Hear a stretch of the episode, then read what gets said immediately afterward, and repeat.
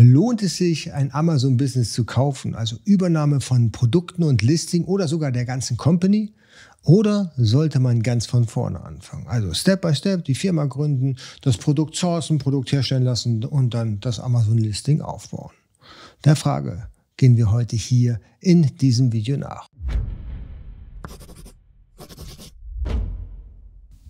Herzlich willkommen auf AMZ Pro. Mein Name ist Jens Lindner und ich bin hier heute dein Host. Hier auf diesem Kanal geht es vorrangig um die Produktion in China und den Verkauf auf digitalen Marktplätzen. Also wenn E-Commerce ein Thema ist, wenn das spannend für dich ist, dann lade ich dich ein, den Kanal zu abonnieren und die Glocke zu drücken, jetzt, damit ich dich informieren kann, beziehungsweise YouTube wird dich informieren, sobald hier ein neues Video online geht.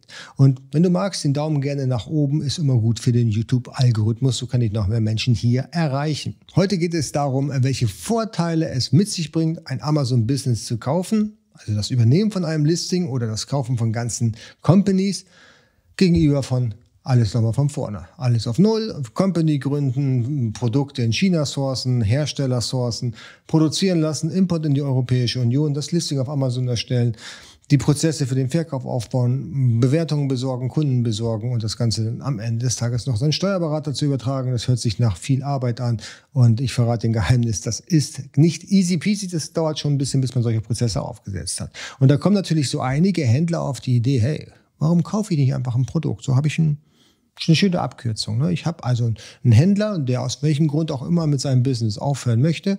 Da übernehme ich seine Produkte und habe dann hier schon on point mein Einkommen.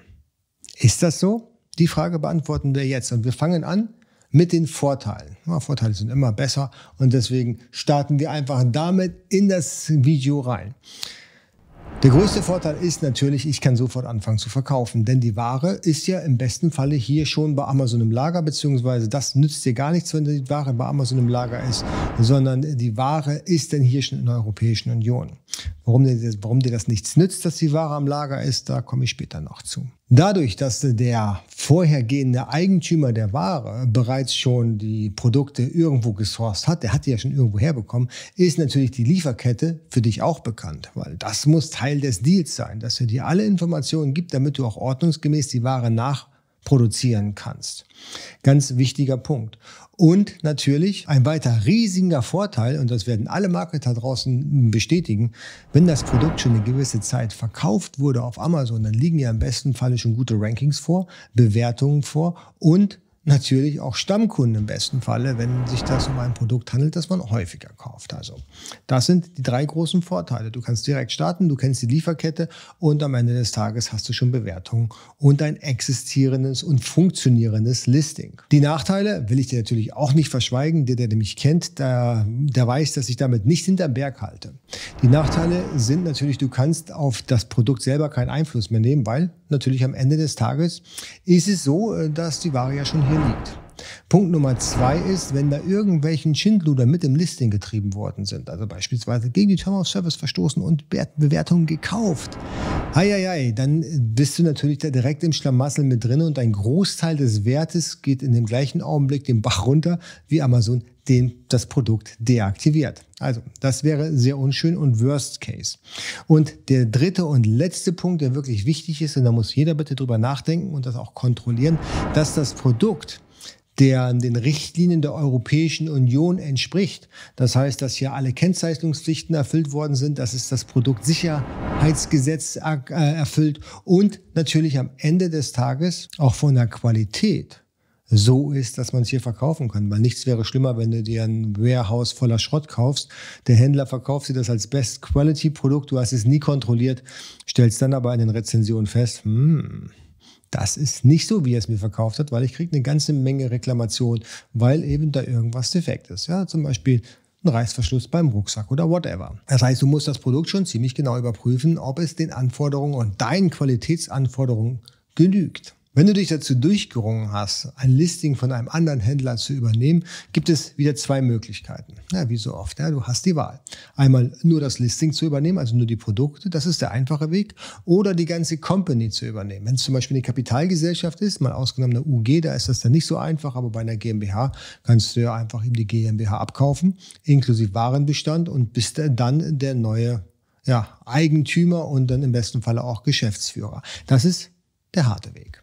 Der leichte Weg ist ganz einfach. Du kaufst ihm die Produkte ab. Du machst mit ihm einen Vertrag über den Abkauf der Produkte. Jetzt kommt der Punkt, wenn die Ware schon bei Amazon liegt, musst du die gesamte Ware remissionieren, also zurückholen in dein Lager, weil du musst das nochmal neu einschicken. Entweder mit deinem FNSKU-Code oder so, dass Amazon am Ende des Tages weiß, die Ware kommt von dir. Du kannst nicht einfach Amazon sagen, hey, Heute gehört die Ware nicht mehr dem, sondern, sondern ist in meinen Besitz oder mein Eigentum übergegangen und deswegen ändere jetzt mal bitte da die, die Verhältnisse, das wird nicht passieren. Dann wird Amazon dir sagen, ja, der alte Verkäufer muss die Ware remissionieren, kann auch gerne zu dir remissionieren und du schickst sie einfach wieder ein und dann kannst du den Verkauf dann starten. Also Ware am FBA-Lager von Produkten, die du abkaufen willst, ist nicht so gut. Es sei denn, du übernimmst die ganze Company, dann geht es, weil dann ist ja der Eigentümer immer noch der gleiche nämlich die Company, also der, die Kapitalgesellschaft, weil da geht es eigentlich nur. Alright, das war äh, der Punkt, der noch ganz wichtig ist. Dann, äh, wenn du nur das Listing übernehmen willst, dann musst du auf jeden Fall mit ihm Verträge abschließen. Erstmal natürlich im Vertrag, dass die, dass die Produkte einwandfreie Qualität sind, dass die allen Reglementierungen Genüge tun, dass du, wenn das ein Brandprodukt ist, also ein Markenname, den er im besten Falle registriert hat, äh, dass du das Produkt und den Markennamen nutzen darfst, zeitlich und räumlich unbegrenzt. Das ist ganz wichtig. Und natürlich, dass du die Ware auch nachproduzieren darfst. Es nützt dir ja nichts, wenn du jetzt einen Haufen Powerbanks verkaufst und richtig Erfolg hast, darfst du aber nie wieder nachproduzieren unter dem Brand, weil das ist nach Vertrag ausgeschlossen. Da musst du auf jeden Fall am Ball bleiben. Am besten sicherst du dir die ganze Kategorie. Am allerbesten übernimmst du den ganzen Markennamen. Aber wenn du dir, wenn, wenn zumindest bei den Powerbanks, dass du den gesamten Bereich Elektronik dann sicherst und das auch vertraglich dann mit ihm vereinbarst, dass du nochmal zeitlich, räumlich und vor allen Dingen, das hatte ich vorhin nicht gesagt, exklusiv ja, nicht, dass es 65 Jens Lindner gibt, den er dann immer Teile seiner Powerbanks verkauft und so einen riesen Reibach macht. Immer schön ist, wenn man äh, dann auch sicherstellen kann, dass es da keine Urheberrechtsverletzungen mit dem Produkt gibt. Da solltest du dich auch nochmal schriftlich vereinbaren lassen. Und am Ende des Tages, ähm, wenn du die Produkte von ihm abkaufst und wieder einschickst zu Amazon, dann hängst du dich ja im Prinzip an sein existierendes Listing dran. Und in dem Falle wirst du möglicherweise ein Brand Approval brauchen. Das bedeutet, dass du Amazon beweisen musst, dass du berechtigt bist, diese Marke auf dem Marktplatz anzubieten. Und da brauchst du nochmal den Verkäufer. Da wird er sich aber auch nicht sperren, aber das kannst du natürlich dann auch schriftlich mit ihm nochmal festmachen, dass es da keine Steine gibt, die ihr nicht aus dem Weg geräumt bekommt. Und dann gibt es natürlich auch die Möglichkeit, dass man die ganze Company übernimmt. Also man kauft quasi die ganze GmbH inklusive Ware. Hört sich viel, viel einfacher an. Aber ich muss dir leider sagen, das ist gar nicht so einfach und da musst du noch viel, viel mehr aufpassen. Weil jetzt hast du nicht nur die Verantwortung für die Ware, dass die ordnungsgemäß ist, sondern auch noch eine Verantwortung einer Kapitalgesellschaft gegenüber. Und äh, das ist manchmal nicht so lustig, wie es sich anhört. Also grundsätzlich ist natürlich der Vorteil, dass wenn ich die Company übernehme, die ganze GmbH, dass ich dann die Ware nicht remissionieren muss. Das ist aber auch wirklich schon der einzige Vorteil. Ja? Und dass ich eine Verkäufer-History habe, wenn sie wirklich gut in Form ist. Der Nachteil ist, dass ich natürlich den Account erstmal übertragen muss an den neuen Inhaber. Da gibt es bei Amazon Verkäuferkonto übertragen. Das ist eine Funktionalität im Seller Central, gibt es ein Jahr oder anderthalb Jahre, nagel mich jetzt hier nicht fest. Dadurch wird ein komplett neuer Verifizierungsprozess bei Amazon angestoßen angestoßen. Und jeder, der einmal bei Amazon irgendwas verifiziert hatte, der wird mir jetzt recht geben und die Hände über den Kopf zusammenschlagen und sagen, holla, das riecht sehr nach Kontosperrung aus. Und guess what? Genau das wird auch passieren. In den allermeisten Fällen wird das Konto erstmal dicht gemacht. Nämlich genauso lange, wie Amazon braucht, die Dokumente zu sichten und zu überprüfen. Und äh, wir wissen alle, Amazon das sind nicht die schnellsten Brüder, ja, das sind nicht die schnellsten Formel 1 Autos auf der Piste. Das bedeutet, das kann Wochen dauern. Wochen dauern, wo du nichts verkaufen kannst. Ist ärgerlich, ist unschön, ne? aber es ist halt Amazon. Der nächste Punkt ist, den du auf jeden Fall beachten musst, dass die Firma keine beispielsweise Umsatzsteuerschulden hat. Denn eins ist klar, eins hat uns das Gesetz und das Finanzamt hier in Deutschland gelehrt die holen sich ihre Kohle. Wenn nicht vom vorhergehenden Besitzer, dann stehen sie bei dir an der Tür und klopfen. Und äh, das ist für dich auch kein Geheimnis. Das macht keinen Spaß. Das ist, das ist, das ist mal richtig unschön, ja.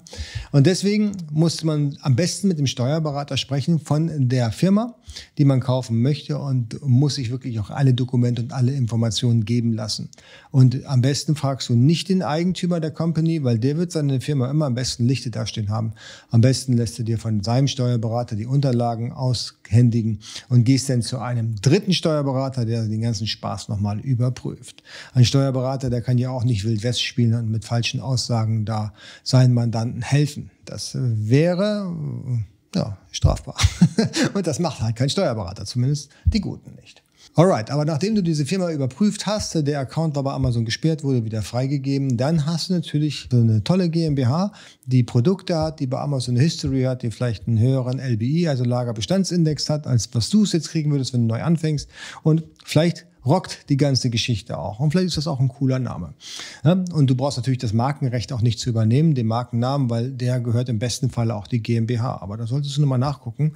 Nicht, dass der Markenname der Privatperson gehört. Ja, also da gibt es vieles zu überprüfen, vieles zu kontrollieren. Wenn dich das interessiert und wenn du mehr wissen willst darüber, dann ähm, kommst du am besten im AMZ Pro One Club. Den Club verlinke ich hier unten drunter. Da werden wir genau diese Themen auch behandeln und da stehe ich und alle Experten, die da Mitglied sind im One Club, die Rede und Antwort, sodass du das Ding da nicht irgendwie gegen die Wand fährst. Ja, das war Jetzt gerade im letzten Teil hat der Postbote geklickert. Ja, das passiert mir immer wieder. Und dann bringen die hier die Post an zu einer Zeit, wo normalerweise jetzt ist 5 Uhr. Da kommt doch kein normaler Postbote mehr. Und jetzt kommt natürlich noch die Gerätchenfrage. Was kostet denn sowas? Was muss man denn dafür hinblättern?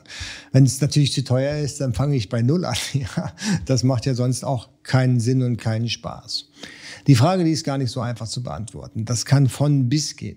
Die Frage ist hier allerdings, und die solltest du dir persönlich stellen, ist das Produkt, was ich da jetzt gerade kaufen möchte, überhaupt in meinem Fokus? Kenne ich mich damit aus? Und was für eine Art von Produkt habe ich denn? Habe ich jetzt hier ein Produkt, was in Wachstumsphase ist, also ein Produkt mit einer stabilen Wachstumsphase natürlich, oder ist es ein Modeprodukt ja, mit kurzzeitigem Lebenszyklus, wie zum Beispiel ein Fidget Spinner? Da brauchst du, glaube ich, nicht mit anzufangen. Da sind wir uns aber auch einig, das ist Unfug.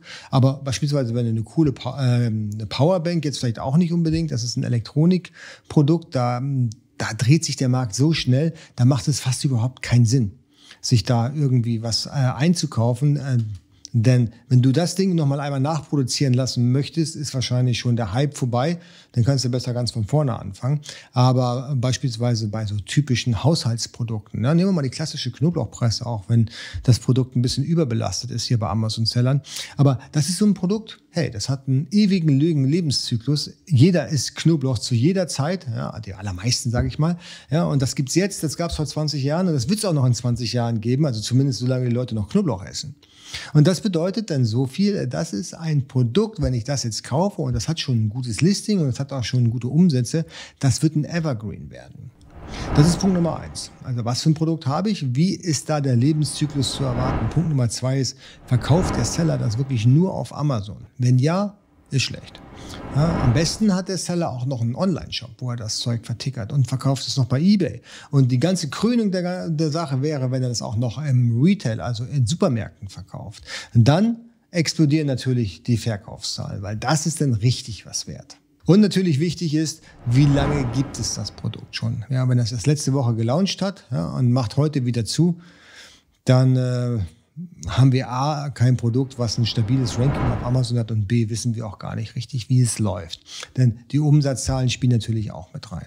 Ja, ein Produkt, was keinen Umsatz macht, also quasi null über ein halbes Jahr und der will das verkaufen zum horrenden Preis, da schließt es sich mir nicht, wie er überhaupt einen Käufer finden möchte, wenn das Produkt halt noch keine History hat.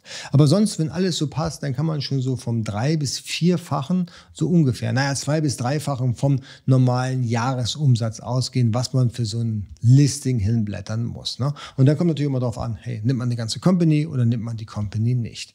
Aber dazu hatte ich meine Meinung hier schon geäußert. Alright, jetzt könnt, seid ihr dran. Würdet ihr eher ein Listing kaufen oder eine Company kaufen oder fangt ihr bei Null an? Geht ihr den langen Weg, den harten Weg, den Weg, den die allermeisten da draußen gegangen sind, es vielleicht bereut haben oder super glücklich damit sind? Unten drunter in den Kommentaren würde mich interessieren, was ihr darüber denkt. Und wenn ihr schon auf dem Weg nach unten seid, dann könnt ihr direkt den Kanal abonnieren, wenn ihr es noch nicht getan habt, die Glocke drücken. Und hat euch das Video gefallen, dann gerne den Daumen nach oben. Da steht der YouTube-Algorithmus unglaublich drauf. Wir sehen uns beim nächsten Mal. Ciao.